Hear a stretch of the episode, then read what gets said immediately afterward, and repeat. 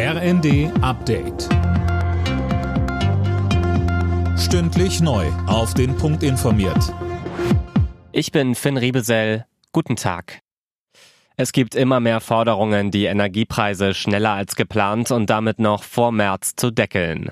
Jetzt haben sich Wirtschaftsverbände und das Handwerk eingeschaltet. Philipp Nützig mit den Einzelheiten. Der Bundesverband der mittelständischen Wirtschaft fordert eine Entlastung von den hohen Gaspreisen schon ab Januar.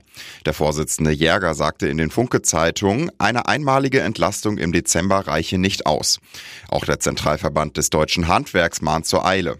Präsident Wollseifer forderte in der neuen Osnabrücker Zeitung, dass der Staat für Januar und Februar die Hälfte des Abschlags bei Strom und Gas übernimmt. Unter dem Motto Solidarisch durch die Krise sind heute Großdemos geplant in Berlin, Dresden, Düsseldorf, Frankfurt, Hannover und Stuttgart. Die Organisatoren fordern unter anderem, dass die Energiepreisentlastungen vor allem bei Menschen mit wenig Geld ankommen.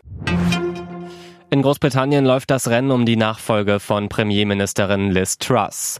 Nach ihrem Rücktritt bringen sich die Kandidaten in Stellung. Fabian Hoffmann und einer der aussichtsreichsten hat jetzt eine wichtige Hürde genommen. Genau, Ex-Finanzminister Rishi Sunak hat als erster die notwendigen 100 Unterstützer unter den Tory-Abgeordneten hinter sich versammelt. Zuletzt wurde aber auch der Rückhalt für Truss-Vorgänger Boris Johnson immer größer. Allerdings weder Sunak noch Johnson haben ihre Kandidatur bisher offiziell erklärt. Nur Unterhauschefin Penny Mordaunt hat ihren Hut in den Ring geworfen. Liz Truss war am Donnerstag nach nur sechs Wochen im Amt zurückgetreten. Sie hatte massiv massive Fehler in der Finanz- und Steuerpolitik eingeräumt.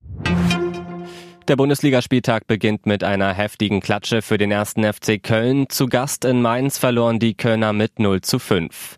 Die Mainzer freut's, sie springen erstmal auf Tabellenplatz 3. Alle Nachrichten auf rnd.de